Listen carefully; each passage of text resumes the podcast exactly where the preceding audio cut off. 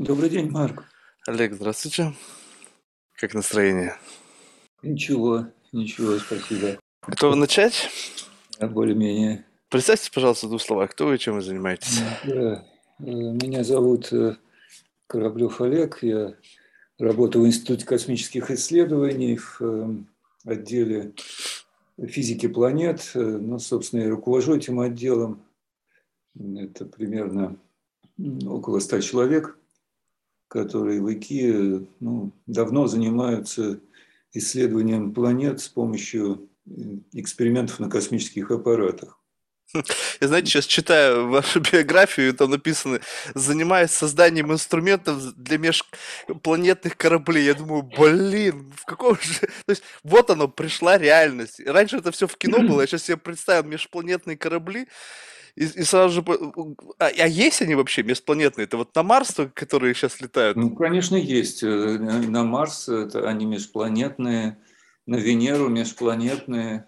Это, ну, мы пока не летаем а, там, на Альфу Центавра, да, к планетам у других звезд, и, в общем, наверное, не скоро это получится, но э, в пределах Солнечной системы много космических аппаратов – вот а каково это? Вот я просто, знаете, вот, вот смотрю на небо и каждый раз удивляюсь. Ну, просто какое-то бесконечное пространство. А вот быть непосредственно участником вот процесса, когда с Земли что-то, созданное руками человека, летит куда-то там сквозь космос к другим планетам, вот это, как в голове это укладывается? То есть я понимаю, что, конечно, это работа, есть много сложностей, рутина, но вот в целом, вот если абстрагироваться от того, что нужно что-то вот делать, вот насколько вот сам факт того, что человечество дожило до того момента, когда что-то рукотворное мы отправляем, ну, по сути, в другие миры.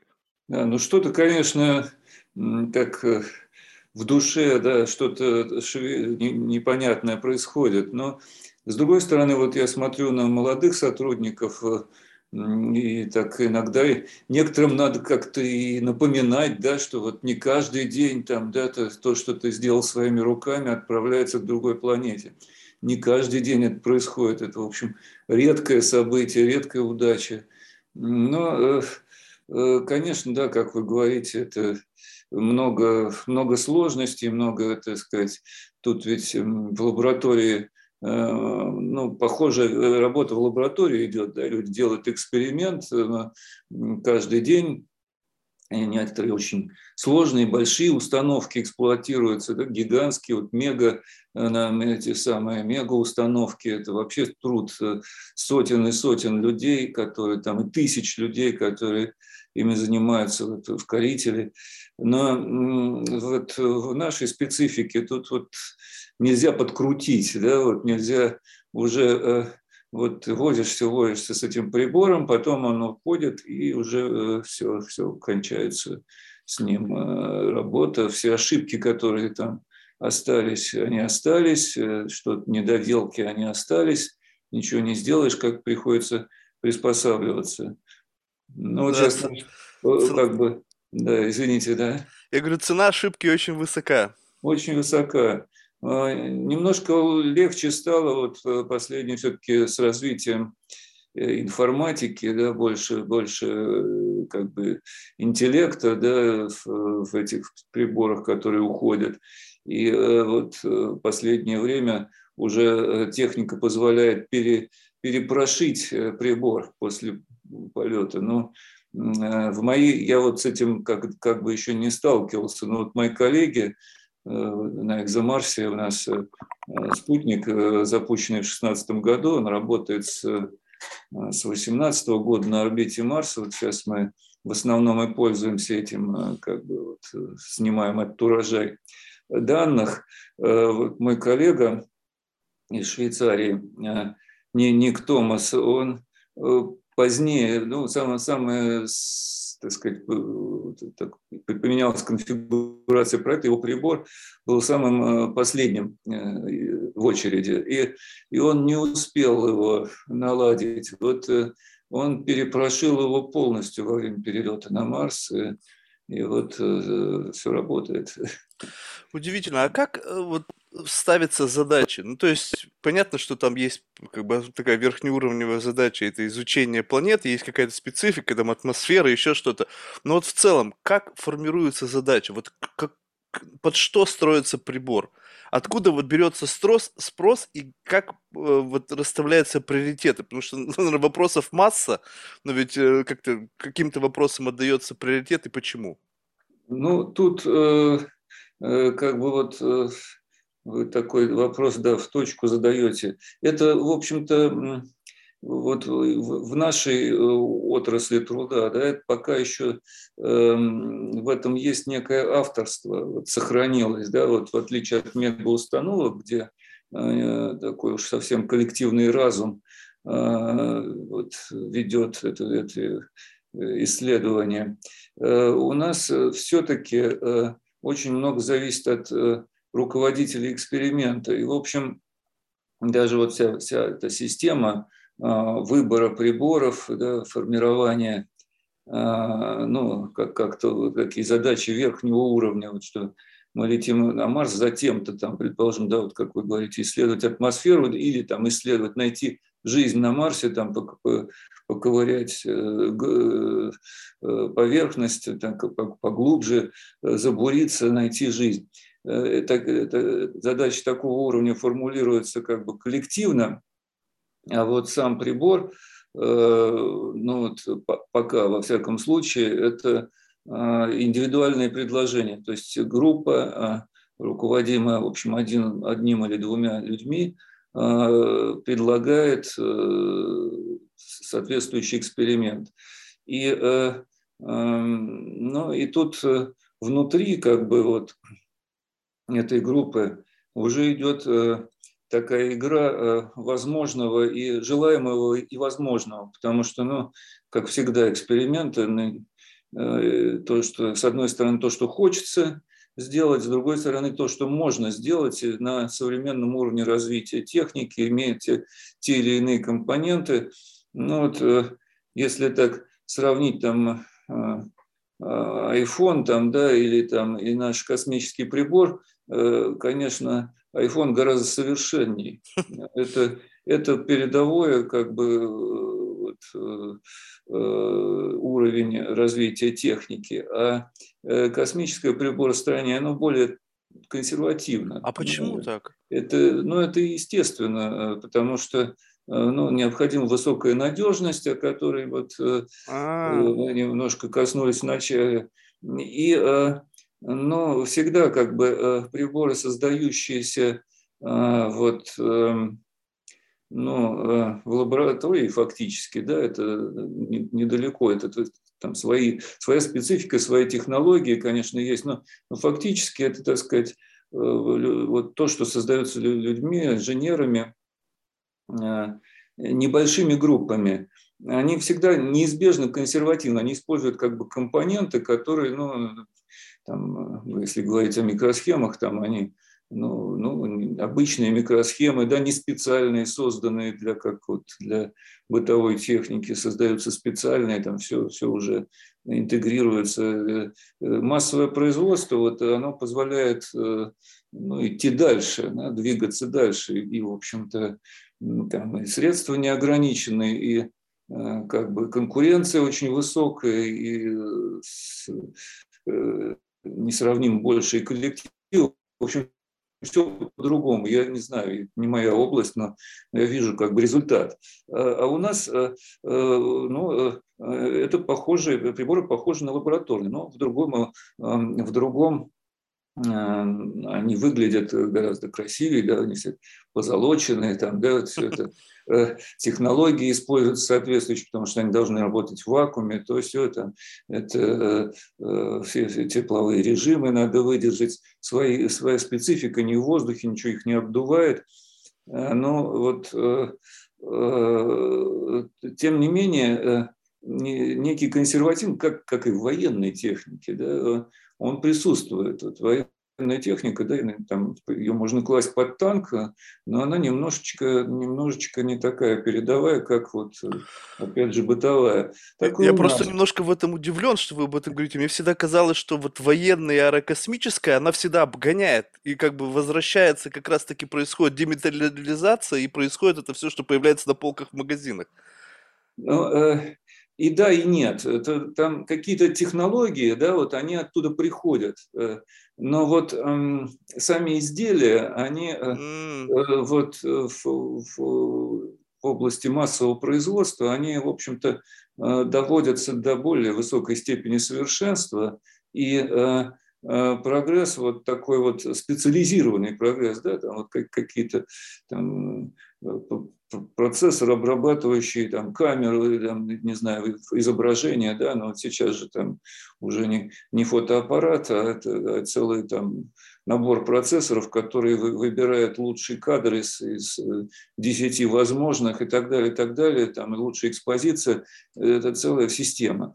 Ну вот э, э таких э, вещей, в общем, они в космосе тоже ну, приближаются, да, если говорить о камерах, это, опять же, я не совсем то делаю, но я вижу, как это происходит, это приближается, но но, так сказать, э, сделано только, там, может быть, с одной стороны, с двух, там, но, но не в такой, в такой степени, э, степени э, совершенства, да, как вот и не, не так быстро, как это происходит в области бытовой. Но, тем не менее, эти приборы очень надежные, они, но еще, так сказать, есть э, такое понятие метрологии, да, то есть они обладают измерительными качествами. Это тоже как бы не, не, не дешево обходится, это большие усилия к этому приходится прилагать и э, другие, другие требования. Да? То есть тут э, но немножко с другой стороны. С одной стороны консервативно, с другой стороны но надежно, правильно. Как бы, э, а насколько этот консерватизм, он вот, ну, то есть вот если взять в расчет те технологии, которые есть, допустим, там в вычислительной технике, там в, вот в бытовом плане, там, не знаю, айфоны, компьютеры и так далее, и вот есть подход консервативный с точки зрения создания космических аппаратов. Вот если вот этот фактор, как консерватизм, убрать, то насколько бы были бы интересными приборы, которые бы отправлялись другим планетам? То есть, что, бы, что позволило бы решить? То есть, вот где-то есть какой-то потолок, в который вы упираете в силу этого консерватизма? То есть, мы бы могли сделать прибор, который бы делал вот это, но в силу подхода консервативно мы не можем это сделать, поскольку как бы не, нету пока решений, которые позволили бы вот это сделать. Ну, то есть iPhone бы запустить туда, вот я имею в виду вот такого плана устройства, но нельзя. Он, ну, он там не очень нужен, да? Ну, я бы, пример сказать. просто сказал. Да. Я имею в виду, ну, что вот именно да. такие же технологии. Вы сказали, что просто те устройства по сравнению с айфоном, это такая немножечко как бы outdated. Э, немножечко, да, на, на, на, на пару шагов назад, на не, даже, может быть, больше. Но, но, э, тем не менее, я считаю, что ну, нам это особо не мешает. Мы, э, в общем-то, у нас получается делать то, что, в общем-то, хочется. Э, вот, э, ну, вот когда э, я планировал прибор на, на этот самый спутник Экзомарс, он называется Trace Gas Orbiter, значит, для измерения малых атмосферных газов, только сам спутник был, задачи спутника были так сформулированы, ну и как бы это легло на нашу основную область деятельности исследования планетных атмосфер, по поиск малых атмосферных газов. Вот э, э, так, ну, э, стояла задача сделать ну, хороший чувствительный прибор с очень высоким спектральным разрешением, то есть высокой избирательностью по, по, по ну, вот, каждый газ, да, и, ну, собственно, и в твердых веществах тоже там похоже, имеет некую спектральную особенность. Вот, ну, тот свет, который проходит через газ или отражается от газа, Э, рассеивается молекулами, э, несет в себе информацию о, о составе. Э, каждая молекула реагирует с, с, ну, да, в случае с планетами, да, с нашими планетами солнечным светом, да, и вот в, нам или в поглощенном свете присутствуют такие вот следы, э, отпечатки да, каждой, каждой молекулы. Это, в общем, основной э, спектроскопия, основной способ дистанционного э, такого анализа э, вещества. И, и это касается и звезд, и, и планет. Э, в общем, в основном наши знания о Вселенной, они вот приходят отсюда. Ну, то, то, разные спектральные диапазоны, но метод пример, примерно везде один и тот же. Ну вот там, как, как и там, в айфоне, да, и приемником является некая камера другого спектрального диапазона, инфракрасного диапазона. Ну вот камера. И э, там немножко похуже, конечно, не мегапиксели, а чуть-чуть там попроще, поменьше матрица. Но, тем не менее, я вот сказал инженерам, там, сделайте мне, э, так сказать, что-то похожее на телевидение высокой четкости. Мне надо много кадров, и э, потом их усреднять, чтобы получить хороший сигнал шум. Э, и это, в общем, было довольно легко сделано. Правда, вот сейчас я не знаю, так сказать, эм, уже но э, требования по надежности, которые постоянно растут, вот треб, требования, да, не, не, не, не а нужда, а то, что как, как, так сказать, считается, как надо делать, они уже ну, не, не, не позволили бы мне сейчас использовать те, те там, сигнальные процессоры, которые вот сейчас летают вокруг Марса и хорошо себя чувствуют. Но ну, э, требования а, ужесточаются. Да, а ужесточается кем? Кстати, вот этот вопрос, я почему-то у меня как-то сейчас вот он в голове вернулся. Вы сказали, что вот научный коллектив выходит с инициативой, да. и вот это кому выходит? Кто это все удовольствие оплачивает? О, э, да, хороший вопрос. Тут, э, значит, э, в случае, в нашем случае, но выбор, выбор прибора делался международным комитетом, потому что это, это совместная а, программа а, Европейского космического агентства и Роскосмоса.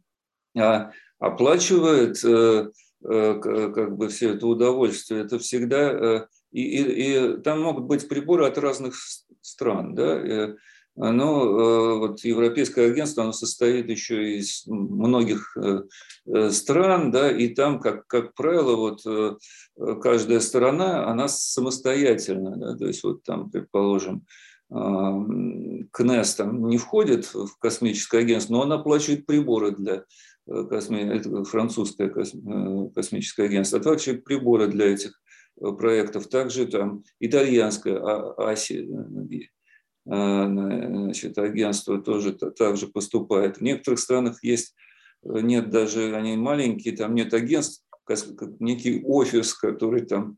Но это сложно, потому что там э, есть э, страны платят как бы европейское агентство деньги, а, а им обратно идет так называемый промышленный возврат. Это все, что они заплатили, в основном возвращается, но на оплату вот таких вот вкладов.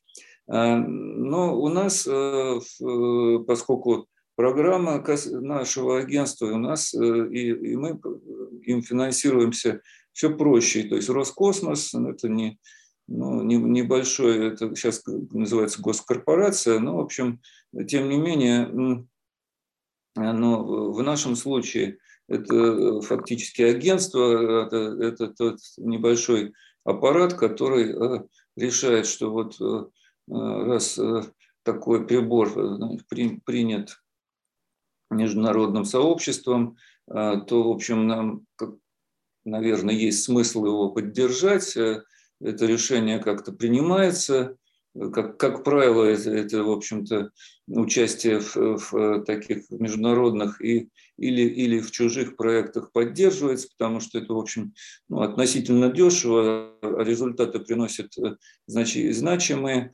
И э, спасибо Роскосмосу, что, значит, такое понимание есть, э, они это заключают контракт, они все это оплачивают. И тут вот э, вступают в действие да, требования, требования да, жестокие, потому что ну, фактически там, с какого-то момента может быть, хотели сделать как лучше, чтобы значит, приравнять космические программы к военным, чтобы они лучше финансировались. Э, но и требования тоже на них перешли э, такие же. То есть, в общем, мы работаем по военным ГОСТам, что, mm. что жизнь не упрощает. А это вот э, интерес в этих экспериментах, он сугубо научный? Ну, то есть вот здесь вот, э, ну, как просто сейчас вот, вот эти вот посмотреть там на Илона Маска, он там все собирается лететь, там, ну, как бы я понимаю, что там есть большая доля науки, но все-таки там интерес какой-то такой, какого-то межпланетных путешествий, какой-то такой флер, да, вот есть. Вот в ваших исследованиях это сугубо наука, либо же есть какой-то за этим долгосрочный проект с точки зрения освоения планет? Ну, э, наверное, есть э, долгосрочный интерес, но э, тут э, как бы все это переплетается, это уже, если мы говорим о Марсе, да, то ну, планеты настолько тщательно уже изучаются, что уже что-то такое намечается похожее на, на исследование Земли на, на нашей родной. Да? Только что вот на поверхности не так много Э, исследований проводится, а э, уже целая э, плеяда спутников и, и на поверхности несколько аппаратов. Ну, если следили, там есть и угу. даже Объединенные Арабские Эмираты запустили спутник, ну, как раз с большим участием идеолог, идеологическим как бы США, университет Денвера, в общем, ну, знакомые, хорошо знакомые нам организации в Колорадо э, принимали большое участие в этом э, проекте и фактически его спланировали, но э, в научном плане. Но суть в том, что, что исследования идут очень широко и, и, и мощно. Ну да, зачем? Наверное, так сказать, об, об освоении там каком-то преобразовании природы тут э, говорить пока не приходится, это, это уж э, совсем фантастично, но если говорить о колонизации, да, вот жаргон, а, то есть какая-то база, какая-то это самое то, что в книге «Марсианин» или в кинофильме, э, это, в общем, Э, вполне доступно. Тут есть, конечно, там большие э, сложности с, с э, накопленной дозой радиации во время перелета, но все это, в принципе, можно решить. То есть вопрос такой, скорее, денежный, чем и, и, и денежный, и ну, политический. То есть надо, надо решиться на такую опасную экспедицию, да, послать экипажи в такую опасную экспедицию, потому что, ну, Тут уже тоже времена изменились, и хотя там э, все-таки человеческая жизнь, может быть, ценится не очень высоко, но вот жизни астронавтов, космонавтов, они, конечно, ценятся крайне высоко, и такой уровень риска, как вот когда в программе «Аполлон» был, например, он сейчас уже не, не пройдет, не, не, недопустим. Или при первых запусках вот, э, советских э, э, космонавтов. Поэтому вот это вот баланс, во-первых, ну, достаточно больших вложений и, и, и политической воли, он пока ну, не, не дошел до, до этой точки.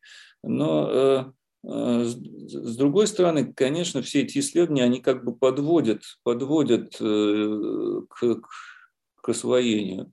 Значит, ну, вот э, наша Россия как-то не очень активно в этом участвует, но в принципе вот сейчас уже э, э, серьезно обсуждается и как бы уже вроде как реализуется программа возврата грунта с Марса. Это очень серьезный этап, потому что ну, одно дело приборчики на, на, на, на марсоходе, на ровере – а, какими бы они совершенными не были, это, в общем-то, вот, как я говорю, это компромисс, да, это компромисс между тем, что хочется, и тем, что можно.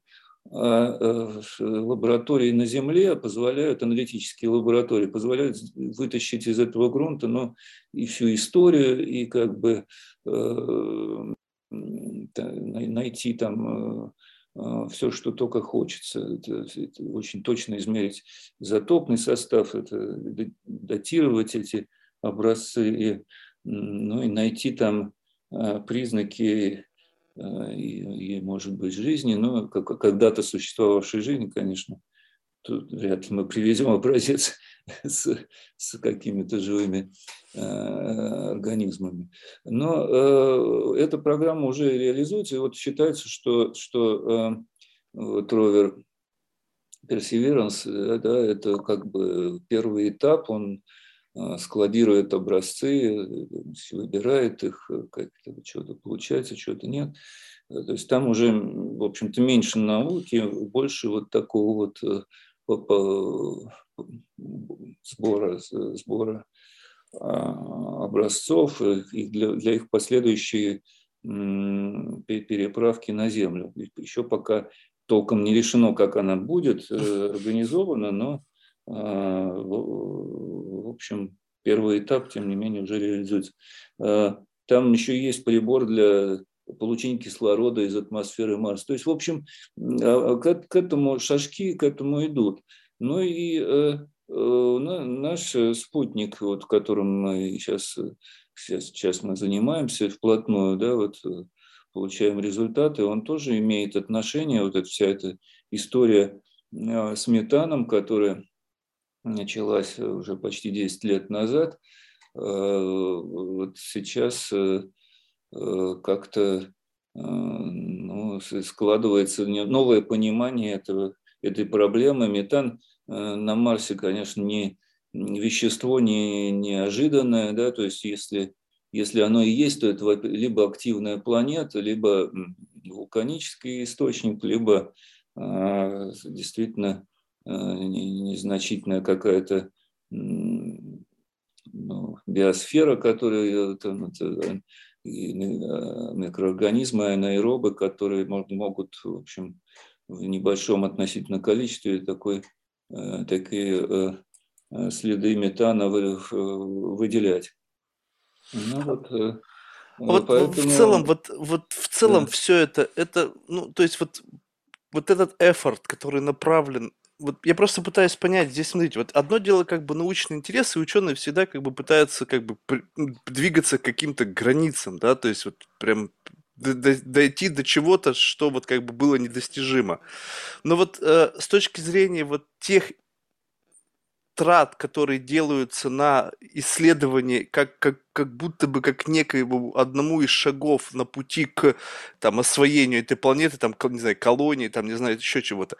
Вот это вообще имеет смысл? Ну, потому что вот я просто так понимаю, что современные технологии будут развиваться дальше, финансирование будет тоже увеличиваться, и в смысле не имеет, мне кажется, большого значения отправить туда человека, кроме как просто воткнуть флаг и сделать фотку. Потому что все остальное, если будут корабли, которые в состоянии будут доставлять грунт, там, летать по планете, там, эти, как вот это, на вертолете, там, осматривать территории, в принципе, человек там особо не нужен.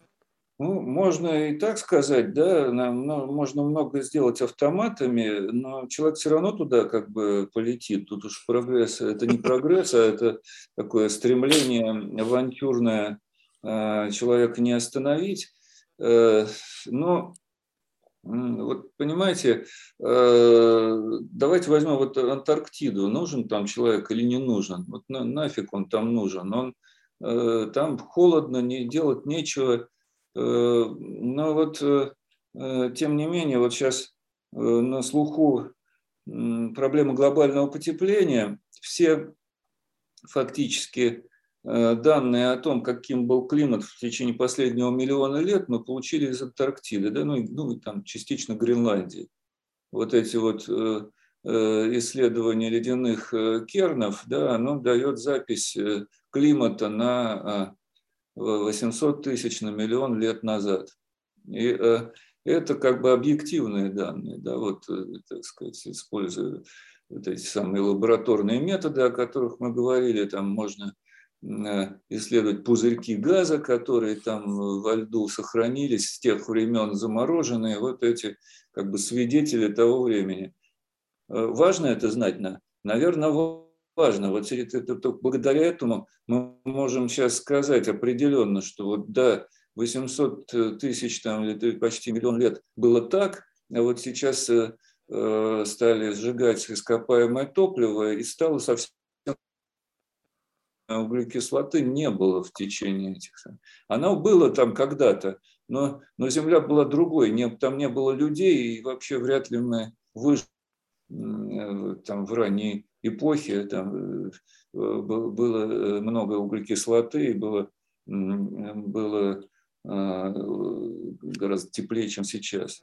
Ну, Земля пережила, э, судя по всему, и глобальное похолодание, но там тоже а, Э, чтобы из них выйти, тоже огромное количество углекислоты, видимо, вулканической, требовалось как бы вот выйти из этих глубоких э, замерзаний. Но э, все это трудно сказать. А вот эти вот запись на, во льду, она важна. Также, в принципе, и Марс, но, наверное, ну, что-то будет, так сказать, такого рекламного характера, да, вот прекрасно. Вот как, какие э, шикарные, кстати, а, селфи, да, фотки э, прислал китайские, да, вот с первого раза вот, э, китайская экспедиция, ну, в, в этом смысле там они технологии взяли самые передовые явно, да, там прекрасное качество, все это консерватизма Э, такого у них э, э, не было. Но Марс, вот если так серьезно, но вот каждая планета, она, так сказать, ведет себя по-разному. Возраст поверхности нашей Земли, он, он очень молодой, ну, фактически ну, вообще меняется. Да, мы, благодаря известному процессу тектоника плит, это, да, Э, движения литосферных плит, в общем-то, за, за несколько э, миллионов, десятков миллионов лет поверхность полностью меняется. Еще есть биосфера, лес, э, все это океан, выветривание, очень сильные процессы, практически все, все, все, все меняется очень быстро.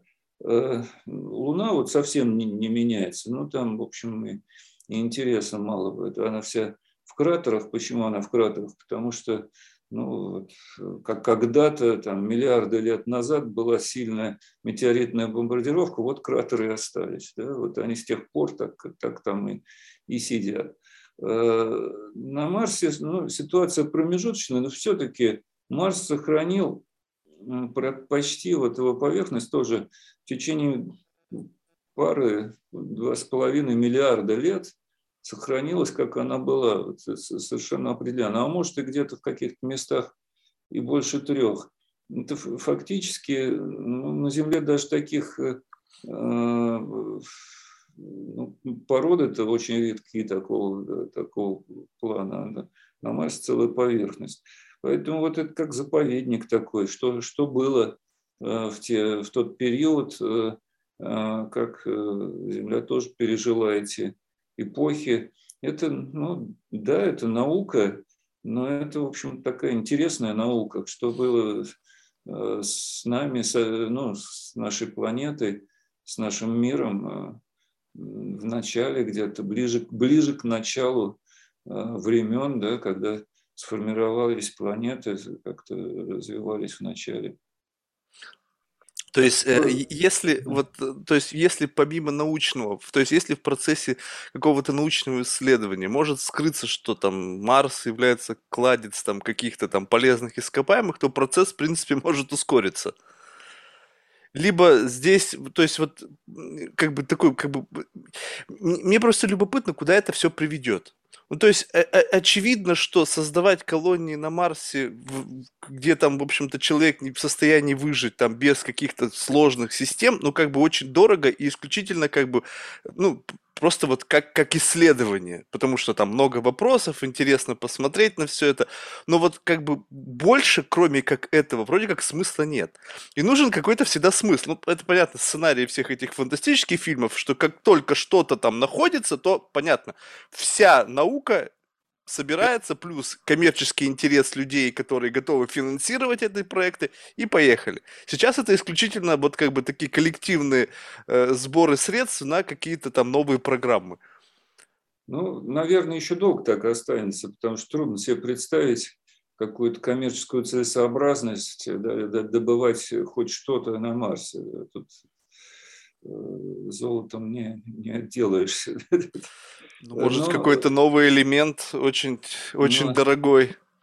Э, ну, пока на Земле, в общем, не, не так плохо. Вот еще, еще много не раскопанного, да, если какой-нибудь Тибет там начать раскапывать, э, будет, э, все будет хорошо.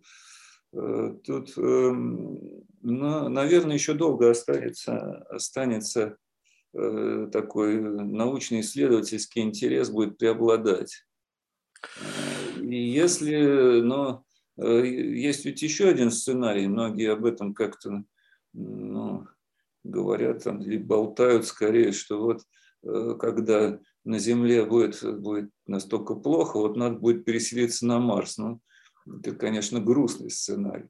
Переселиться на Марс не, как-то не, не представляется реальным а в ближайшие, ну, наверное, десятки тысяч лет, это, если не сотни. Да уж это точно. Чисто энергетически вот даже непонятно, как это делать. Просто вот такой интерес, мне кажется, вот со всех, всех стран, это такое ощущение, что ну просто не хотят быть последними. Ну, то есть вот как бы поставить хотя бы свой какой-то там аппаратик, то чтобы он на Марс прилетел. Там фоточку сделать, вот китайцы, там, не знаю, там, Арабские Эмираты. То есть выглядит это как будто бы опять какое-то соревнование на почве каких-то технологических решений просто вот для вот какой-то галочки. То есть вот э, я понимаю, что, конечно, все, даже такое подобное соревнование, но в конечном итоге через количество приходит в качество. То есть технологии оттачиваются, ошибки какие-то там, которые были произведены в процессе там подготовки тоже. То есть все в конечном итоге идет на пользу.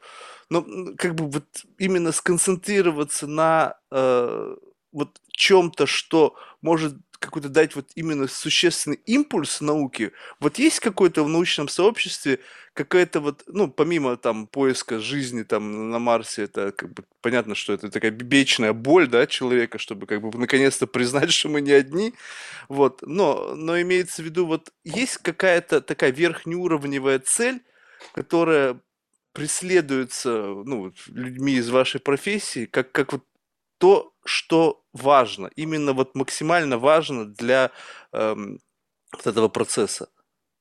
Ну, э, э, трудный вопрос. Э, ну, поиск жизни, да, вопрос такой между философией и наукой, да, э, и э, естественной наукой. Но э, может быть, вот э, э, как бы некая новая новая здесь э, стезя – это э, ну, исследование планет как Солнечной системы, как аналогов планет у других звезд. Вот ну, открытие планет у других звезд, в общем, так, такое вот, их уже набираются тысячи да, сейчас. Э, и э, открываются планеты, похожие размером с Землю и, и по условиям, но где-то приближающиеся, может быть, к планетам земной группы, э, хотя это очень, это очень трудно, так сказать, Земля все медленно вращается, далеко от звезды находится, но вот эти открытия, они, конечно, такое важнейшее, это, наверное, ну, это гораздо интереснее, чем жизнь на Марсе, потому что ну, жизнь на Марсе, понятно, что могла быть занесена с Земли, и, в общем, есть обмен вещества, это доказано между Землей и Марсом, и вообще во внутренней Солнечной системе такой обмен идет, ну, если не очень интенсивно, все-таки он, он заметный, да, вот э, куски Марса, метеориты с Марса на, находятся на Земле достаточно регулярно. Э, и есть основания думать, что на, на Марсе есть метеориты Земли. Земли. А как это? Можете объяснить? Я что-то не понимаю, как это происходит. То есть это... Большое тело ударяется в, в планету, да, какие-то... А, ну это раньше было. То есть это, ну, это осколки из прошлого. Они из прошлого, но в принципе ведь э, эти страшилки про прилетающую комету и, и, э, и катастрофу э, в стиле Армагеддона, они, ну, вряд ли произойдут, может быть, на, на нашей жизни, там, и вообще вот на нашей цивилизации, но, в принципе, на масштабах жизни планеты это не, это не да, даже сейчас, да, это, в принципе, реальность. Есть следы на Земле, хоть и, хоть и поверхность так, так э, быстро замывается, на Земле есть следы больших кратеров, да, и, и, и как известно, вот эти самые так называемые экстинкции, да, там Э, животных видов, они э, вроде бы привязаны к, к таким событиям, некоторые из них. То есть это э, происходит, ну, ну и в начале да, формирования, там, там вообще был, был страшный хаос, но и жизни, скорее всего, не было. А вот когда она уже была, это тоже происходило. То есть может ударить, и, и эти осколки после там Э, тяжелой жизни, да, э, нескольких оборотов вокруг Солнца могут закончить свое существование на другой планете. Конечно, тут вероятности малы, но тем не менее осколков много, э, времена большие, все это происходило, следы есть. Поэтому вот это вот взаимное осеменение планет жизнью, оно Э, вполне таким является процессом э, понятным, да, то есть э, это, это вполне могло быть. А вот то, что есть действительно миры, другие миры, совершенно изолированные от нашего, где могут быть, в принципе, похожие условия, и где, вероятно, тоже есть какие-то Э, жизнь, там, но не цивилизация, не цивилизация. Цивилизации, наверное, все-таки пытались бы друг с другом разговаривать, как, как вот сейчас есть целая программа да, поиска внеземной жизни, слушать ну, пассивно, пассивного как бы, приема сигналов от внеземных цивилизаций. Но а, пока, пока не засекли, но Э, понимание, что планет очень много, их и гораздо больше, чем, чем мы пока видим, да, потому что техника детектирована несовершенна. Э, вот это, это важно. А, ну и э, вот как такой зоопарк других планет, у других звезд, можно получше понять, уже понимая нашу систему. Тут вот как бы и получается, что надо ну, максимально получать знания не только о Марсе, но и там, о Юпитере, о Сатурне, о других планетах. А, кстати, вот, э, вот такая какая-то, может быть, покажется вам абсурдная мысль, но вот как вы на это смотрите? Вот смотрите, использование машинного обучения, вот искусственного интеллекта для там, э, не знаю, цифровки изображений, там увеличения mm-hmm. там разрешения, вообще в принципе создания симуляции и так далее. Может ли такое произойти, что в результате использования этих технологий мы действительно что-то увидим, но этого там нет? Что вот искусственный интеллект и как бы ведь э, все это машинное обучение это продукт творения человека. И поскольку вот на подкорке мы ищем что-то, да, ну, то есть вот мы хотим это найти. Понимаете, вот я, э, это вот мысль, что каким-то образом вот в эти все программы машинного обучения будет интегрировано вот это желание что-то увидеть, и мы действительно это увидим. Но на самом деле этого нет. У меня вопрос был такой всегда. То есть я не первый раз задаю это, наверное, выглядит это крайне антинаучно с моей точки зрения. Но вот когда э, смотрели на э, снимок вот этой черной дыры, сначала, значит, был рисунок, потом компьютерная симуляция, и сейчас как будто бы фотография. Но ведь это не фотография, это та же самая симуляция которая э, сделана компьютером, который использовал там огромное количество телескопов, да, ну и так далее. В конечном да. итоге, если я окажусь на орбите, я ведь увижу совершенно другое, может быть, вообще ничего не увижу. Но нам показывают как фотографию. Соответственно, что мы наблюдаем здесь? Мы наблюдаем фотографию, мы наблюдаем э, мои, желание человечества увидеть черную дыру так, как мы хотим ее увидеть. То есть, вот, понимаете, вот это вот как бы тонкая грань того, как вот технологии пришли в, в астрономию, в изучение там э, планет, и туда же пришло и желание человека что-то увидеть. Ну, в принципе, да, правильная мысль, но э, у нас э, вот в нашей отрасли еще это не, не совсем, ну, как бы не настолько, может быть, высокие ставки, как в случае, вот, да, вот хороший пример с этой самой э, картинкой черной дыры. Э, и, э, но тут ведь помимо машинного обучения, там просто очень много данных, да, используется вот в, этом суть. Очень много данных, плохих, плохих да, да, ну, не, невнятных. И, и поэтому так, так и получается. Но ну, в общем, и без машинного обучения много сомнительного, да, вот в некоторых открытиях. Э, и они потом иногда закрываются, иногда э, как бы явно, иногда с большим трудом и как бы не, не, не, не очень признается. Но а, а, да, тут, тут уж да, желаемое выдать за действительно иногда очень очень хочется. Да даже не то, чтобы выдать, это просто как будто бы происходит вне зависимости. То есть я не думаю, что у кого-то есть намерение как бы обмануть всех. Просто вот это желание. Ну, представьте себе, раз машинное обучение, работа с данными, все равно проходит, обучается человеком.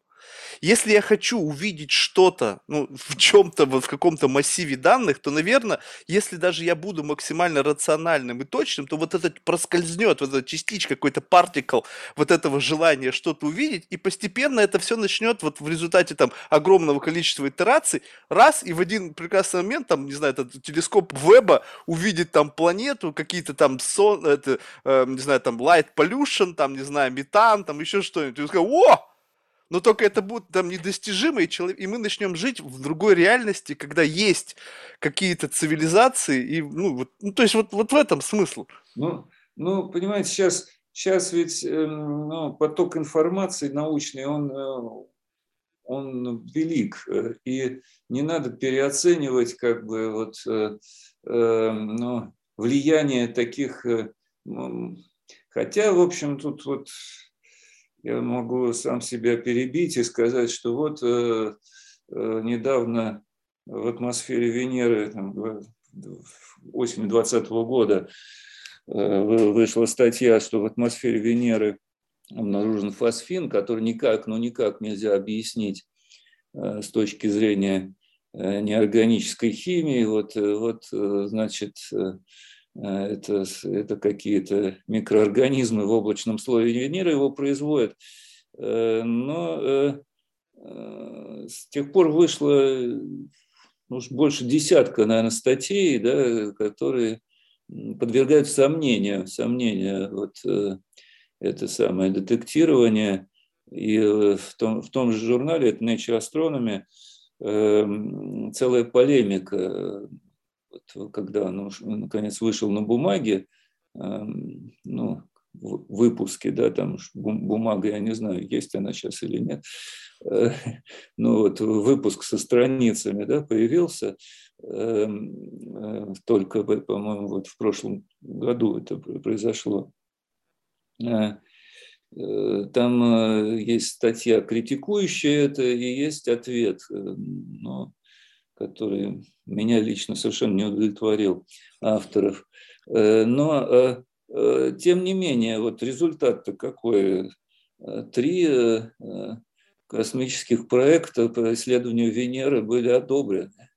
Mm-hmm. То есть вот, да, то, что вот вы говорите, да, там не было никаких нейтронных, сетей, нейронных извините, сетей и машинного интеллекта, но обычная, значит, как бы некорректная задача математическая, ну, очень много мы решаем некорректных задач, да, то есть когда это можно решить разными способами, и, и какая-то природная информация необходима для того, чтобы, значит, туда или, или, или в другую сторону склонилось оптимальное решение.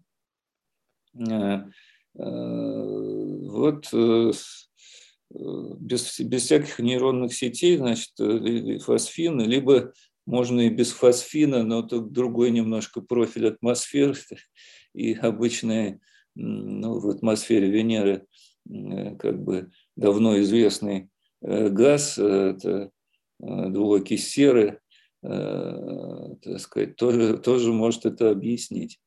Так что вот...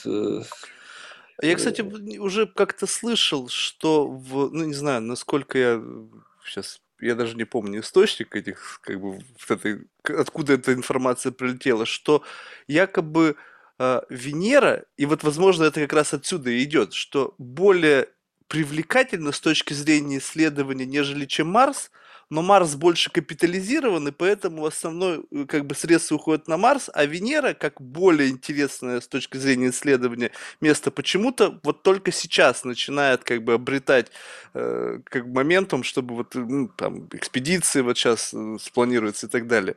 Вот это действительно так, либо это просто попытка как бы диверсифицировать вот этот э, space exploration, чтобы как бы вот, ну, дать возможность и другим командам участвовать в этом процессе и осваивать бюджеты.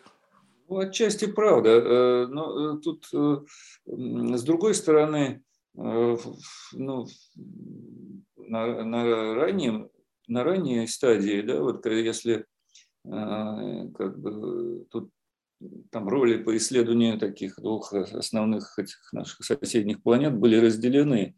А у СССР не получалось, не, не очень хорошо получалось, и какое-то все время отставание было от э, США по, по Марсу. И э, в какой-то момент э, приняли решение, ну, давайте летать к Венере, и стали летать к Венере, и, в общем, все получалось, и тогда была очень длинная серия запусков, очень успешных, а, с очень такими яркими результатами. Посадка на поверхность, эти фотографии в жутких условиях на поверхности.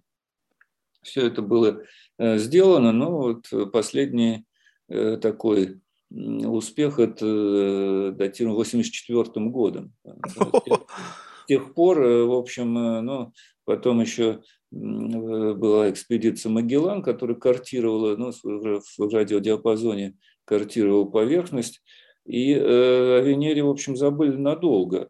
А, и, э, наверное, вот сейчас, на современном этапе, да, э, это, так сказать, такой разговор идет именно о том, чтобы немножко, да, немножко раскачать, потому что, ну, Э, всегда ведь сказать, крупные проекты, они ну, создают, э, создают комьюнити, создают определенное лобби, тянут за собой и ну, такой хвост, да, это, что это касалось и исследования дальних планет в Штатах, ну и Марса, разумеется. Э, цепочка с Венеры у нас прервалась там по, по известным причинам, перестроечным и так далее. Тут уже. Ну и тоже, э, в общем, было, было определенное желание вернуться к Марсу, только ну, все это происходило не, крайне неудачно. Да? Марс-96, Фобос, это все это. Э, но Сейчас, да, вот как, как маятник качнулся, Венера встала на, на стала модной, э, Ну вот и фосфин тут как раз вовремя.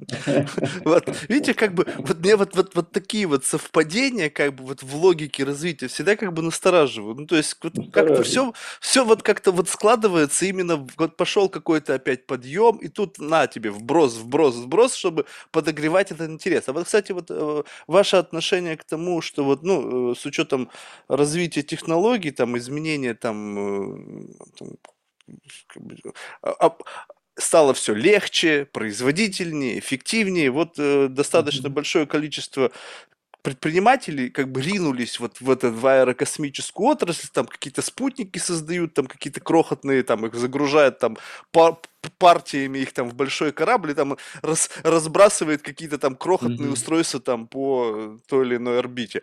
Вот это а, а, насколько позволит дать boost? По сути, вот у вас есть вот такая серьезная как бы инженерная школа, да, институт, который занимается вот на как бы в таком серьезном уровне. И есть, э, появляются такие как бы стартап-лаборатории, в которых тоже что-то делают.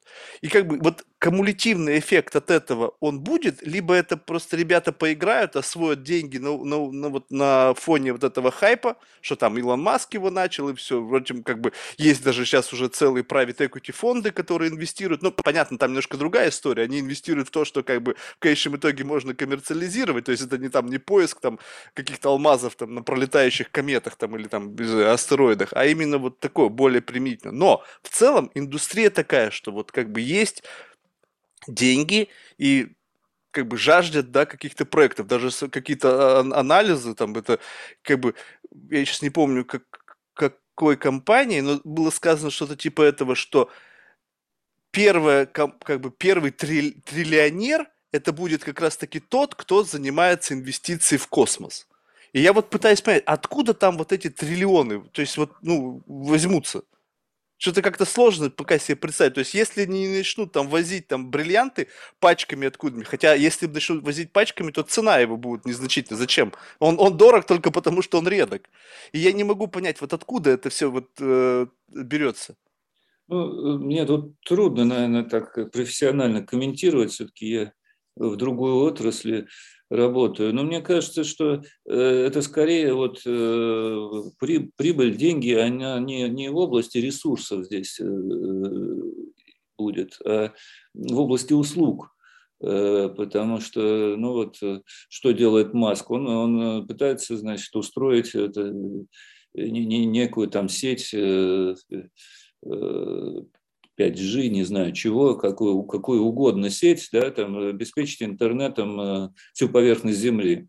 Ну, это же, конечно, востребованная услуга, да, где, где-то там. Да, но на триллион не, не пахнет. Ну, то есть, ну, как бы, интернет знаю, и интернет. Почему не пахнет? Там, может быть, э, там э, в, в, в густонаселенных районах там развитых стран это не, не пахнет, а там вот, э, э, большие территории какой-нибудь Африки, я не знаю, или там Южной Америки, там, где это ни, никаких перспектив нет, нет, это будет большой рынок, колоссальный, может быть, и, и пахнет. Вот. Мне трудно это действительно оценить, вот так, коммерческий успех.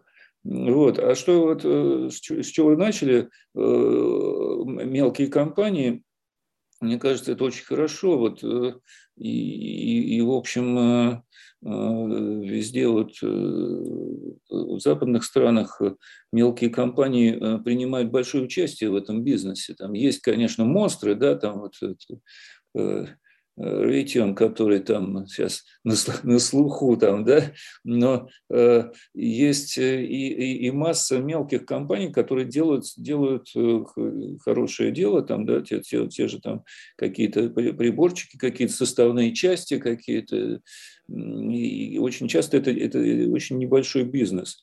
И э, вот э, то, что, то, что это в России появляется, и, и в общем, мы, мы этим тоже используем.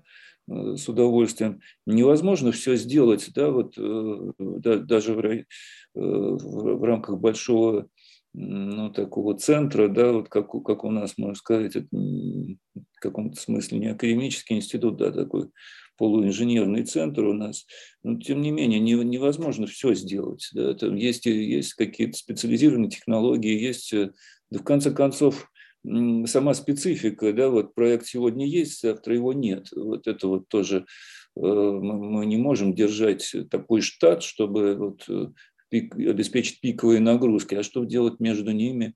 Поэтому, да, вот такое размывание, оно полезно, оно, оно ну, это как бы экономическая модель такая нормальная, хорошая, хорошая. Пусть будет.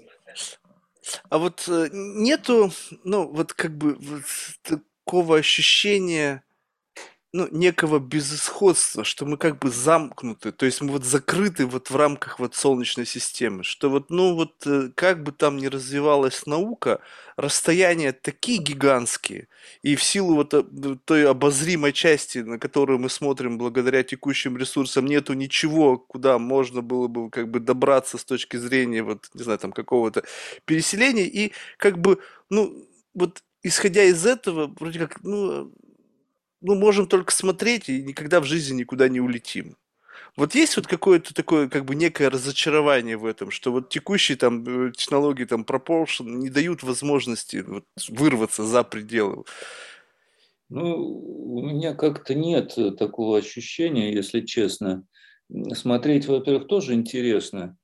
Э, да, тут, конечно, так сказать, э, вопрос перелетов, он он э, явно тут не, не, не пройдет, да, но, но тут э, это какой-то рывок нужен, там, может быть... Э, а предпосылки-то для этого рывка есть? Да нет пока, нет пока. Но что делать? На самом деле не такая маленькая система у нас. Еще тут можно полетать. Ну,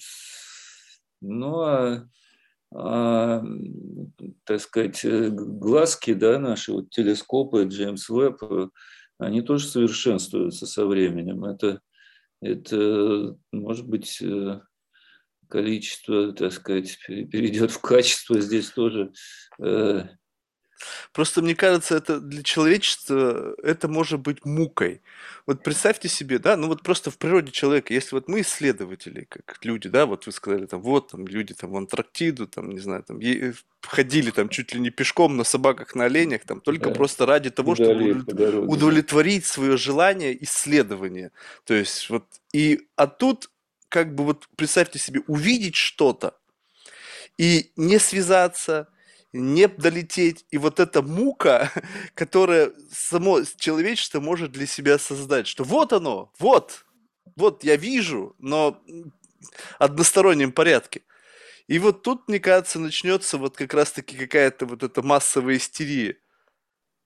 Да не начнется. М- массовое, массовое не начнется. Ну, массовое... сейчас такое СМИ, они же любят это все подыграть. Посмотрите, какой вот буквально год назад, да, когда вот начались эти статьи, там, ну, даже чуть побольше, там, три года назад, да, вот этот Нью-Йорк Таймс пошло, там, это инопланетяне, тарелки, рассекречивание каких-то секретных данных. Люди по с ума посходили многие от этого. Они все, конспирология до такой степени раздулась в этом отношении, что даже, знаете, как бы страшно смотреть, что если, не дай бог, сделают какой-нибудь снимок, который будет давать недвусмысленный ответ на то, одним или не одни. Ох, у людей голову посрубает у многих.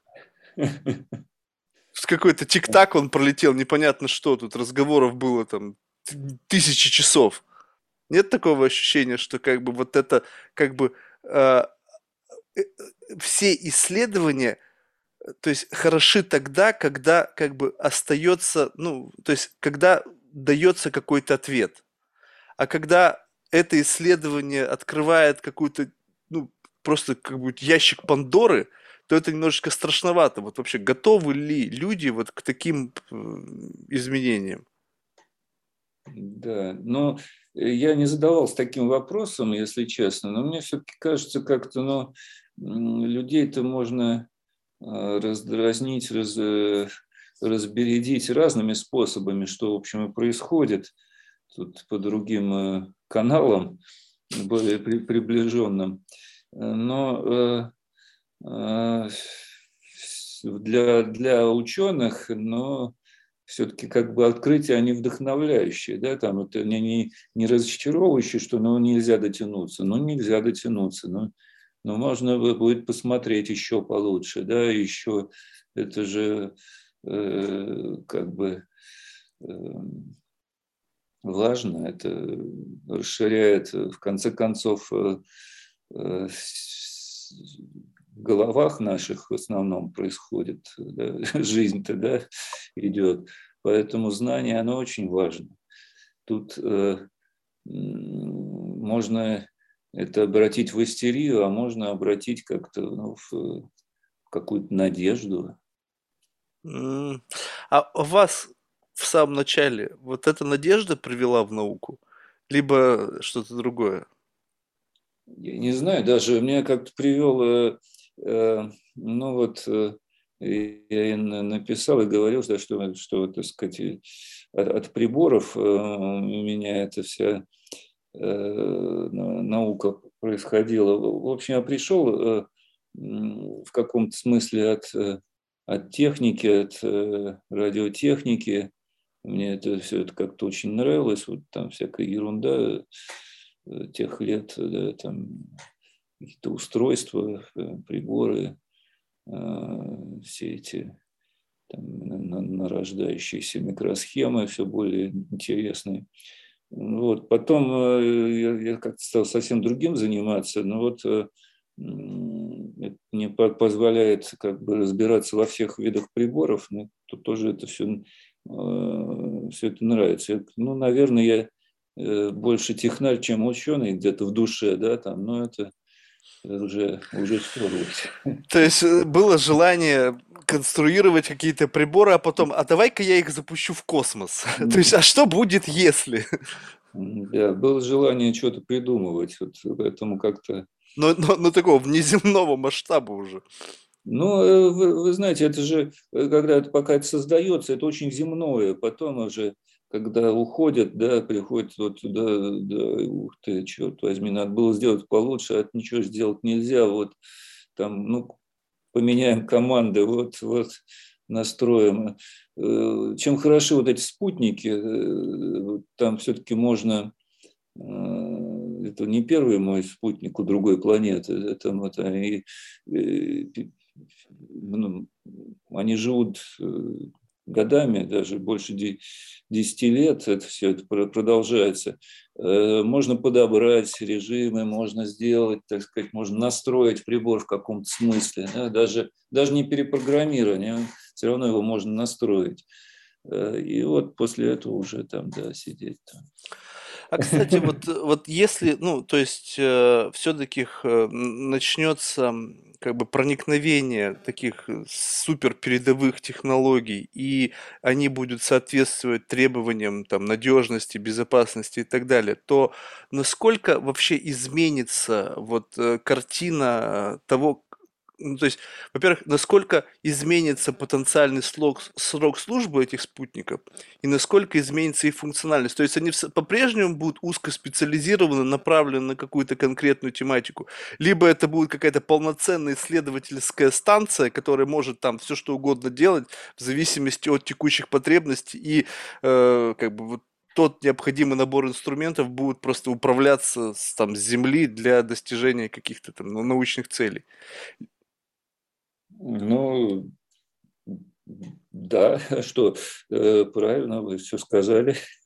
Может ну, измениться. Это, это, в общем, уже меняется. Вот, э, ну, э, фактически, там я говорил, что консервативно, но тем не менее, так сказать, это может быть отступя, но, но уже уровень развития это высок. Вот у нас в институте это не, не не мы, там не наш отдел, но наши коллеги делают, э, например, э, приборы астроориентации да, вот для, спу... для спутника, для космических больших, там, в том числе станции МКС используются значит, прибор, который смотрит на ну, участок неба, да, ищет там э, комбинации звезд и выдает координаты угловые. Но когда-то это было там Э, сложно, да, сейчас э, это э, фактически устройство со своими мозгами, со своим звездным каталогом, смотрит на небольшой совсем участок неба и где человек не в состоянии ни, никакого созвездия да, уловить, и вообще там звезды все слабые. Вот на этом небольшом участке неба он сразу говорит, так, все хорошо, мы смотрим туда-то вот этой осью, другой датчик говорит туда-то все. Такие, такие системы, они ну, уже в ходу, они как бы внедрены, они на все новые аппараты ставятся. А также вот с, с приборами, которые ну, более являются такими органами чувств. Вот, кстати, спасибо за вопрос. Я об этом как-то много думал, что, наверное, да, вот в будущем будет, будут такие космические аппараты универсальные даже который обладает всеми необходимыми э, э, более-менее стандартизированными приборами, которые, в общем-то, будут как бы выдавать уже какие-то какие определенные параметры.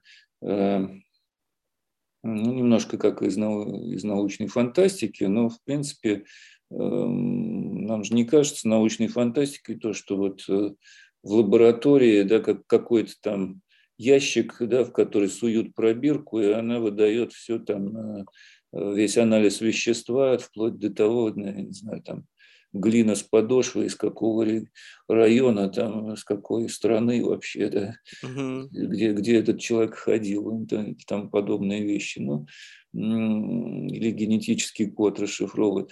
То есть эти, это, эти вещи, ну, после, так сказать, некоторых усилий, да, некоторых э, поколений приборов, они, они э, стандартизируются и автоматизируются. Да?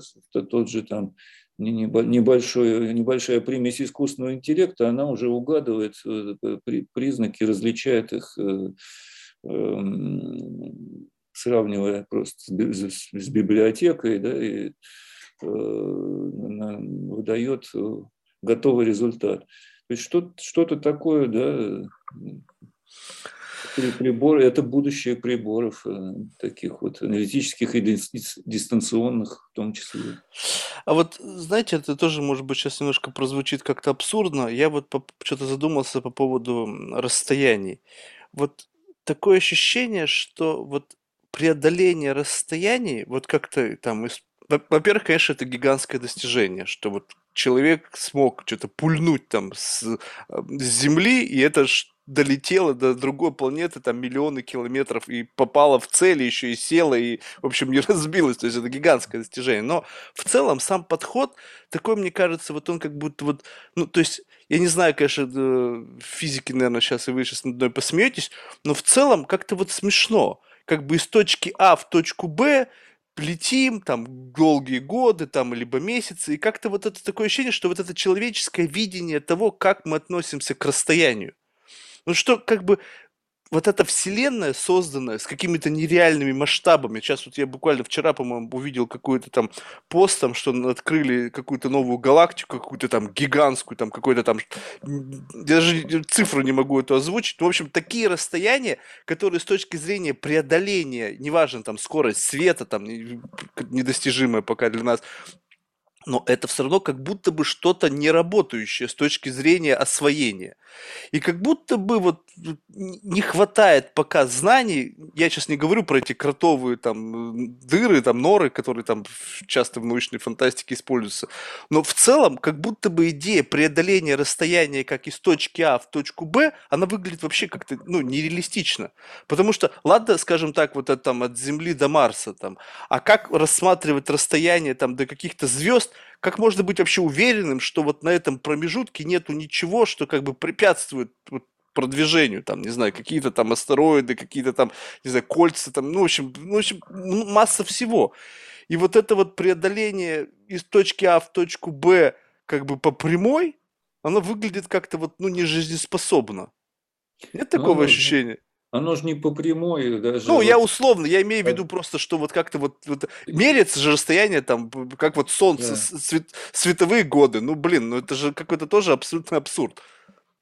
Ну, так, так же Вселенная же не пустая, да, и Солнечная система, она не пустая. Мы Мы тут везде это, ну, с точки зрения как бы физики, механики, тут все, ну, все понятно, там, да, и какие-то релятивистские, может быть, поправки нужны, но, но в общем-то, понятно, да, вот только только лететь очень долго там куда-то.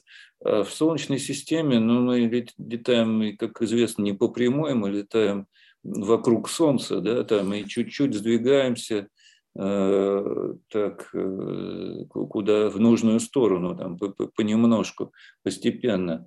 Э, Чтобы чтоб залететь куда-нибудь на, на Юпитер, или Сатурна используются гравитационные маневры, то есть еще тут еще и э, сближение с другими планетами, с самой Землей, да, с, с, с Венерой, как правило. То есть залетаем внутрь, чтобы, чтобы улететь наружу более эффективно, изменить скорость.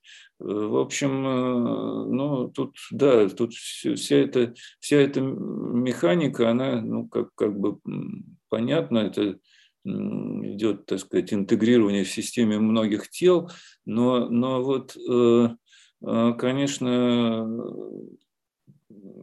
более дальние полеты, тут уже, да, вступают другие эффекты, и, и есть, может быть, вот не, не, не астероиды, не, но ведь есть какая-то распределенная масса, да, вот эта темная, темная материя, и вот, вот, э, вот это вот, конечно, да, загадочная вещь пока. Но, но это не моя область, я уж не буду туда лазить, чтобы не сказать что-нибудь глупое. Просто вот, э, скажем так, что а, ну, всегда есть какие-то пределы знаний. Ну, то есть вот есть там вот, как-то передовые какие-то там э, открытия, там они вот озвучиваются в ведущих научных там статьи, э, изданиях, и это является как бы край науки. Вот сейчас с точки зрения астрономии, вот край науки, он где проходит? Вот что является как бы вот тем пределом, который пока невозможно преодолеть с точки зрения вот понимания дисциплины в целом? Ну, скажем так, в теоретической физике, ну вот уперлись, вот что такое темная материя, да, там ищут какие-то частицы, которых да. как бы еще как бы нет. Ну и вроде как бы вот здесь проходит красная линия. То есть что там будет дальше, непонятно. А здесь вот что, то есть... Э, Вы имеете в виду планеты или, или что, или, или наблюдаемая Вселенная? Ну, тут э, ну, какая-то, какая-то, может быть, наиболее такая тупиковая ветвь в развитии астрономии. Не, не скажу. Не скажу так вот э, ну, на скидку какая тупиковая, что, что мы где, где мы уперлись. Упирается во многих местах, везде, куда ни кинь, везде все упирается. Тут уж, тут уж это у каждого своя, своя не, не, нерешенная задача, да, и тут э, ну тогда может быть какая-то вот ваша такая самая нерешенная задача, которую хотелось бы разрешить. То есть вы сказали, что желание упирается на возможность реализации. Вы скажем ну, так, что если бы возможность реализации для вас бы не была проблемой, и там был бы необходимый там ресурс, там материальный, технический, любой, который только возможно, то это то, чем бы вы сейчас занимались, было бы и что это? Ну, это э, трудно сказать, потому что э, ну, это, это чисто практическая вещь, желание упирается, да, это, ну, как, э, как и в жизни, да, у нас есть, так сказать, наши э, потребности, есть средства их удовлетворения, да, и, и, как правило, нормальный человек не испытывает в этом Эм, больших противоречий. Да? То есть это, выпьем же за то, чтобы наши желания совпадали с нашими возможностями. Да? В, общем, как правило, это находится в равновесии. Также и у, не у нас, в общем, это находится в состоянии равновесия, и как, как, как бы вот э, успех э, ученого в данном случае, но э, где-то, может быть, там чуть-чуть сдвинуть эту границу, да, вот границу возможного. Но тут, э, конечно, убрать, убрать как бы материальные рамки, ну как их уберешь, когда, в общем, ну как и в случае с мегаустановками, да, наш мы же находимся в рамках вот этих косми, каждый космический проект это как мегаустановка, да, это вот создание ее, это ну, ну нужно, во-первых, э, ну, некое движение общества в эту сторону, да, как, как, как изначально и потом уже, эм, потом уже вся эта последующая реализация. Не, не, не так все просто. Поэтому вот, да, э, вот я как раз об этом и говорю, что если сидим, бы вот этой сложности бы не было, вот вы ну, бы мы вот просто... в какой-то нише, ну а куда же мы из нее денемся-то? Ну, э, мы, в общем, так жизнь проходит, да, вот э, как качнулась, так сказать, в сторону, там, предположим, Луны, там, ну да, мы вынуждены изучать Луну. Э, да, качнулась в сторону Венеры. Вот сейчас у нас уже эксперимент на Венеру с, с, э, на э, космический аппарат, который планируют индийские коллеги. Ну вот тут, тут вот мы в этом и сидим, так сказать. Да, но вот если ну, бы вот у вас была возможность выбора, вот скажем так, вот сказали, Олег, вот все, что ты захочешь, вот каков был, был бы вектор, вот что было бы за устройство, куда бы оно полетело, что бы оно делало? Ну, я бы парочку аппаратов на Марс запустил бы еще, так сказать. Марс мой любимый. И, и цель исследования тоже была бы атмосфера, либо это ну, какие-то были бы другие? И атмосфера, и, и грунт, и, и поверхность. Да, там можно очень много интересного сделать на Марсе еще. Ну, окей, тогда вот, вот это что? поиск чего? То есть исследование атмосферы в каком ключе? Исследование грунта в каком ключе? Ну, и, и, и жизнь, и, ну, и состав, ну, как бы тут приборы можно сделать такие, которые дадут э, новое качество. Конечно, многое сделано, но многое и не сделано. Потом есть области, которые плохо очень изучены, там, где вот ну, как бы на Марсе есть ледники, да, это, это полярные области. Вот, вот туда бы подобраться, там покопаться. Там очень интересные есть места. То есть, в принципе, вот э, э вопрос идет как бы в увеличении качества собранной информации. То есть, в целом, картина как бы ясна, насколько я понимаю, ну, не знаю, может быть, я это выдумал, мне так сказали, да, что вроде как бы более-менее понятно. Ну, ну, как ясна? А вот, а вот на Земле у нас картина ясна, вот это, можно сказать такое? Вот э, Марс... Не, ну химический планета... состав воз... атмосферы, я думаю, ну, понятен. Ну, атмосферы, да, вот э, вы возьмите там, да, вы, вы там сидите в одном месте, а вот куда-нибудь там какой-нибудь Ушуаи там, да, на, на, на мысе Горн, там, вот там будет ситуация совсем другая, понимаете? Вот э, тут э, также и на Марсе это, э, ну, как, значит, картина ясна. Пока, пока не попадешь в разные места, она не будет ясна.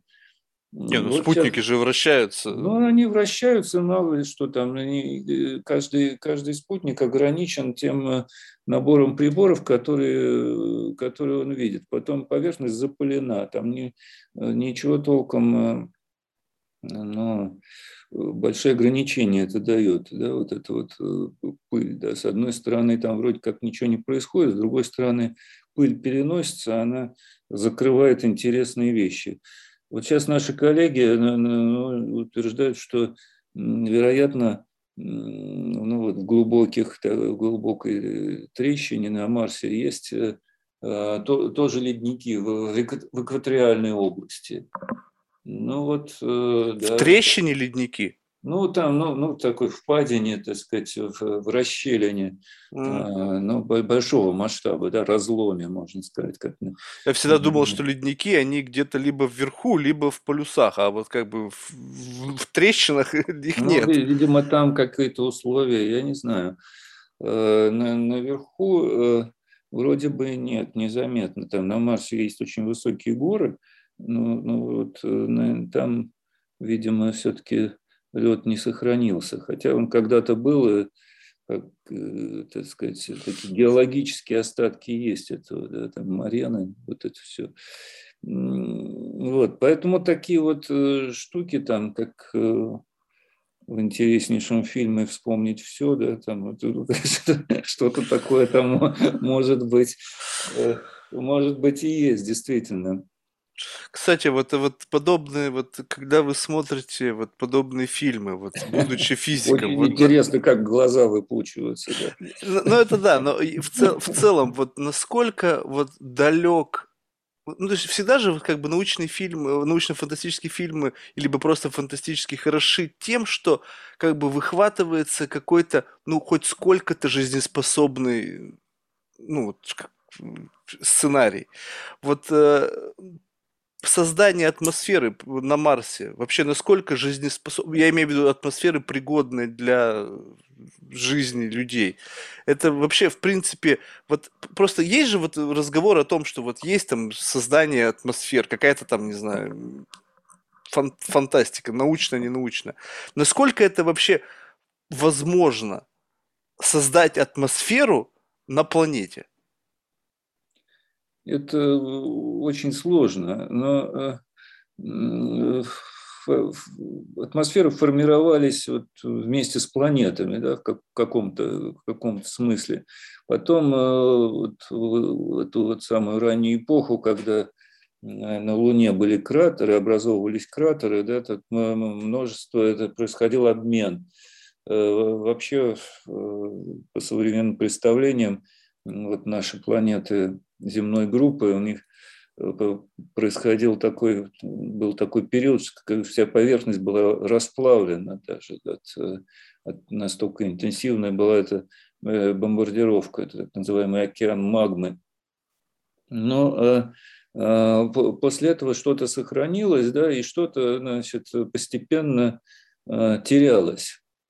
И вот в случае с Марсом, видимо, очень большая часть атмосферы, ну вот этих так называемых летучих э, компонентов э, Марса была просто утеряна. Ну, сохранилось некоторое количество воды, и вот, вот, которые мы, мы видим и в ледниках, и в, в видимо, которые есть ну, как гидратированные породы, ну, породы, содержащие не, к ним присоединяются несколько молекул воды к, к, к минералам. Э, вот э, в таком виде она там сохранилась. А создать атмосферу из этого, ну, трудно. Непонятно, кстати, вот, э, ну, как бы все первичные атмосферы на, на планетах земной группы, они были углекислотными. Ну, на Венере так и осталось. На Земле углекислота как, ну, в основном перешла в форму э, карбонатов, известняков. Ну и вот процесс этой самой тектоники плит ее как-то захоронил в, в мантию. Э, на Марсе непонятно, насколько там вот запасы этой самой углекислоты в мантии, если они там, сколько там карбонатов немножко есть, но, но мало, судя по всему. Поэтому э, из чего делать атмосферу, не ясно. Э, но э, мы дышим кислородом. Кислород на Земле образовался в результате действия, действия живых организмов, ну, сине-зеленых водорослей, потом других. Поэтому тут э, э, это очень длительный процесс сотни миллионов лет происходил. Что, что э, с этим делать на Марсе, значит, как это сделать на э, период обитания, совершенно не ясно. Ну вот на период нашей жизни, да, там. Поэтому, э, ну вот я уже как-то оговорился, что вот э, в ближайший, в период ближайших десятков, сотен тысяч лет непонятно, что с этим делать. А вот, ну, я не знаю, такой вопрос, наверное, я сейчас просто даже не боюсь сказать полнейшую глупость. Я, насколько понимаю, атмосфера, она удерживается гравитацией, так?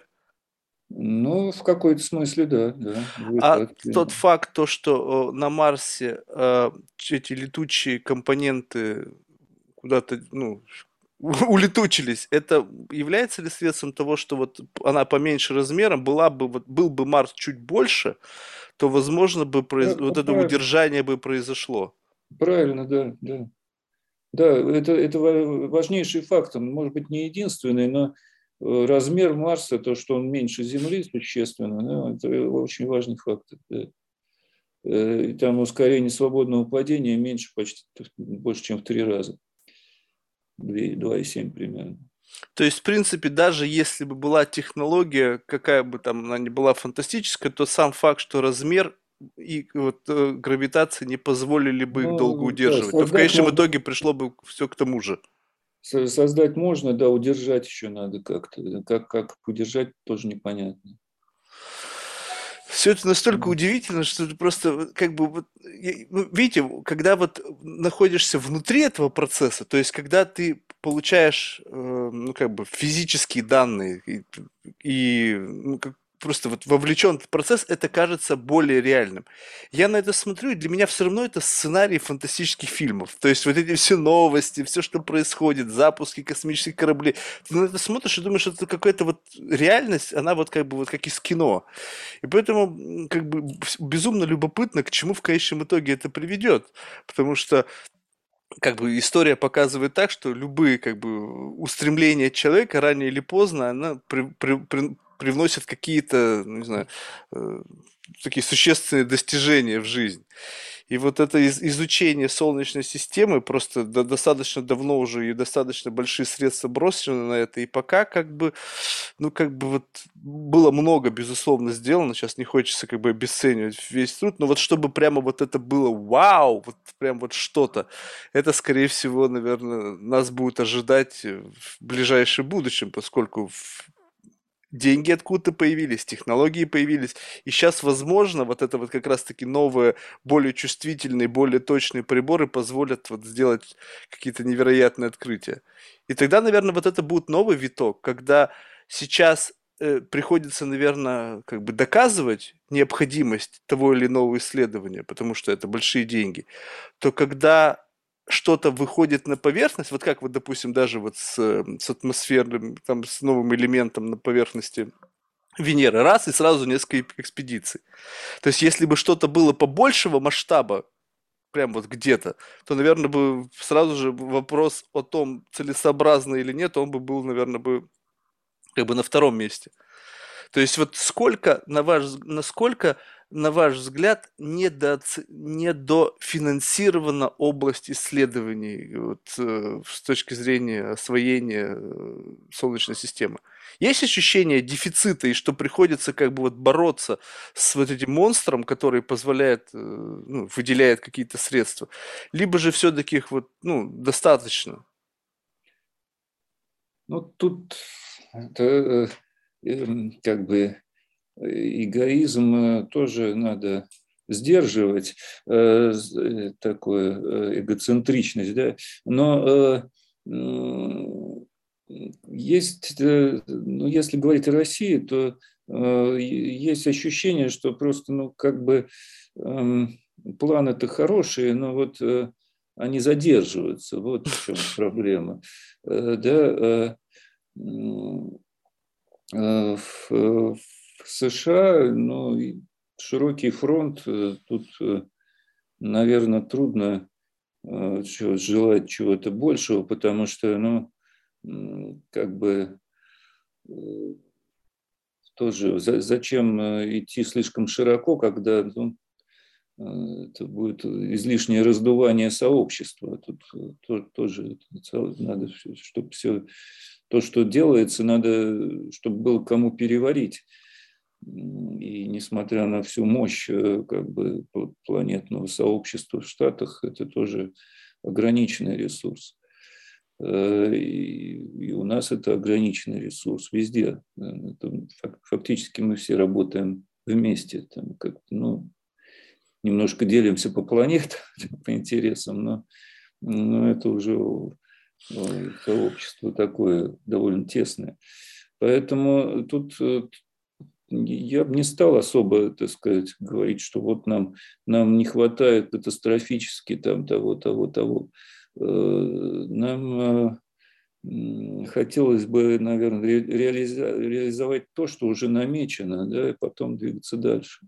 А вот, кстати, это вот любопытно. Смотрите, как, как устроена человеческая природа. То есть с точки зрения решения каких-то земных проблем, ну там геополитических, там идет какая-то невероятная разобщенность. Ну то есть там постоянно какие-то конфликты, недопонимания и так далее. Но что касается исследований вне Земли, есть какое-то ощущение такого как бы сообщества, причем разных стран, и совершенно там могут быть как бы с точки зрения политики не самые лучшие отношения. То есть получается что, что как бы когда мы смотрим на звезды, мы все как будто бы равны. Ну, я имею в виду вот именно научное сообщество астрономов. И поэтому, как бы, вот в этом есть какой-то элемент некого спасения с точки зрения развития цивилизации, что вот обращая взор как бы вот куда-то туда, мы все как будто бы одни. То есть, на самом деле, это же так, ну, вне зависимости от того, на каком континенте ты растешь, мы все вот на этом маленьком клочке земли находимся. Безусловно. С точки зрения. Безусловно, мы, все общаемся. Тут жаль, что этот самый вот э, э пандемический синдром как-то всех э, разделил. Но я надеюсь, все-таки в какой-то степени, в какой-то степени и это вернется, это все-таки конференции перейдут в офлайн формат, и все это и люди будут видеть друг друга, это тоже очень важно. Но жизнь есть жизнь, сейчас потерпим еще немножко. А вот э, с точки зрения технологий, вот нету, ну, то есть я понимаю, конечно, что что-то есть, но вот когда речь идет о каких-то это сказать, технологиях, которые представляют какую-то тайну. То есть вот как вот здесь, вот, то есть вроде бы как бы единое сообщество, идет работа там коллективно над каким-то проектом. Mm-hmm. И есть как бы технологии. Вот эти технологии, они ведь, получается, становятся достоянием общественности, вот этого самого сообщества, которое создает, работает над тем или иным проектом, либо все-таки кто-то там защищает их какими-то, не знаю, там, патентами, еще с чем-то. Ну, есть, есть попытки защитить, да, да есть. Э, и э, даже были какие-то истории, но э, в основном это ну, со стороны Соединенных Штатов как-то наиболее так явно проявлялось последние годы, но попытки есть. Есть ну, скажем, так сказать, страны, которые пока стоят особняком, да, вот Китай стоит, э, в общем,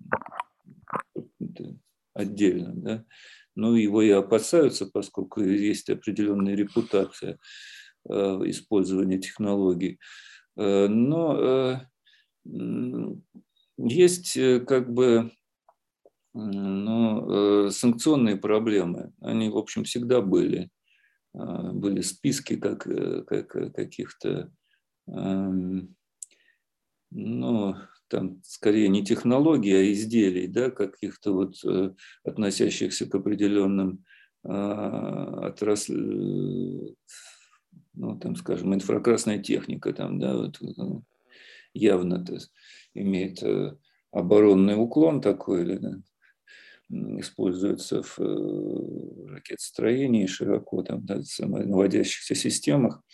Вот э, все, практически все, что касается инфракрасной техники, да, было трудно приобрести. Ну, вот, тем не менее, ну, как, как-то мы э, с этим живем. Что-то, что-то, в принципе, тут особых-то Понимаете, везде э, ну, плюс-минус э, э, технологии похожие, особых, так сказать, секретов-то нет. Если что-то нужно, оно создается. И поэтому тут, ну да, есть, конечно, проблемы, но они решаются. Знаете, что еще, кстати, вот любопытно, что вот если брать в основу несовершенство человеческой природы, мы же все везде переносим, так? Ведь не только в технике, но и вообще в жизни. Вот представьте себе, раньше как было? Ну вот кочевники пришли на какую-нибудь полянку, там, не знаю, там какую-нибудь там поставили там юрту или какой-то шалаш, все, моя земля, да, ну, до, до того, когда были формированы границы государств, там, поселений да, и так да. далее. Вот сейчас Марс, он чей? Ведь ничей. он как бы ничей. Он ну, ничей. то есть... И Ничего. получается, что, ну, представьте себе, вот больное вот, вот сознание людей, которые сидят там вот во главах тех или иных государств, которые страдают там гигантоманией. На Земле-то ведь уже все поделили. Ну, то есть ты же там чуть передвинул границу, раз там война, там, не знаю, какие-то события, там ужасы, не дай бог, там, там э, в общем, гигантская проблема в, в политике. А тут целая планета. И как бы до нее можно уже долететь. И вот как бы не включилась вот эта вот гонку, а чей Марс? Потому что такое ощущение, что, ну вот пока это все, конечно, научное сообщество, наверное, политики пока к этому относятся несерьезно, потому что дорого, там непонятно, чем делать. Как только вот это все начнет развиваться, а это уже развивается, так посмотришь, так, такое ощущение, что как бы, э, как бы с пятого пути отправляется состав на Марс. То есть вот это вот количество экспедиций, которые ближе, там, прошедшие годы был запущен, он достаточно как бы ну, увеличивается количество вот этих вот запусков. И вот как бы не началось опять вот это вот, потому что ну, как бы совершенно непонятно, что стрельнет в головах людей, и как бы не началась война за Марс за территории, там границы начали вырисовываться, это там колония там Соединенных Штатов, это колония Китая там или еще что-то. Вот, вот такой сценарий, он насколько жизнеспособен, если взять э, вот как бы за основу природу несовершенства? человеческой натуры. Ну, надеюсь, что это как бы не произойдет. Все-таки есть вот э, есть Антарктида, да, хороший пример. Там нет границ, там все работают. Э, ну, постоянно месте, спорный момент, постоянно все хотят перетянуть на себя одеяло. Да ничего там особенного. Ну как, э, с точки зрения территории никаких проблем там не возникает. Да? То есть, может быть, одеяло Э, перетянуть в плане научного первенства какого-то, да, это другой вопрос. А, а с точки зрения территориальных претензий есть какой-то пакт, я, я там точно его не знаю, но эта территория никому не принадлежит, а она используется для научных исследований. Также можно поступить и с Марсом для начала. Вот э, тут, э, может более горячая эта тема для Луны, там уже Э, еще непонятно как ее использовать, но, в общем, уже там какие-то люди начали продавать там территории, сертификаты выдавать. Но э, э, на самом деле на Луне это ситуация не очень такая хорошая, потому что если там ну, действительно есть какие-то там запас летучих в полярных областях, то эти полярные области там их не так, эм, ну, это тесные территории будут, где, где можно и, э, так сказать, и сон, нужно на солнце, да, чтобы энергию получать солнечную, и, э, и вот эти вот э, рядом как бы постоянно затененные области, где могут, может скапливаться лед, если он там, конечно, есть. Но вот Луна тут скорее, скорее туда надо смотреть если будет, будет спор, то будет там. Да уж, это, конечно, удивительно время мы живем, когда действительно может возникнуть вопрос вот такого плана. То есть это уже какой-то большой такой сигнал того, что как бы вот человечество достигло каких-то...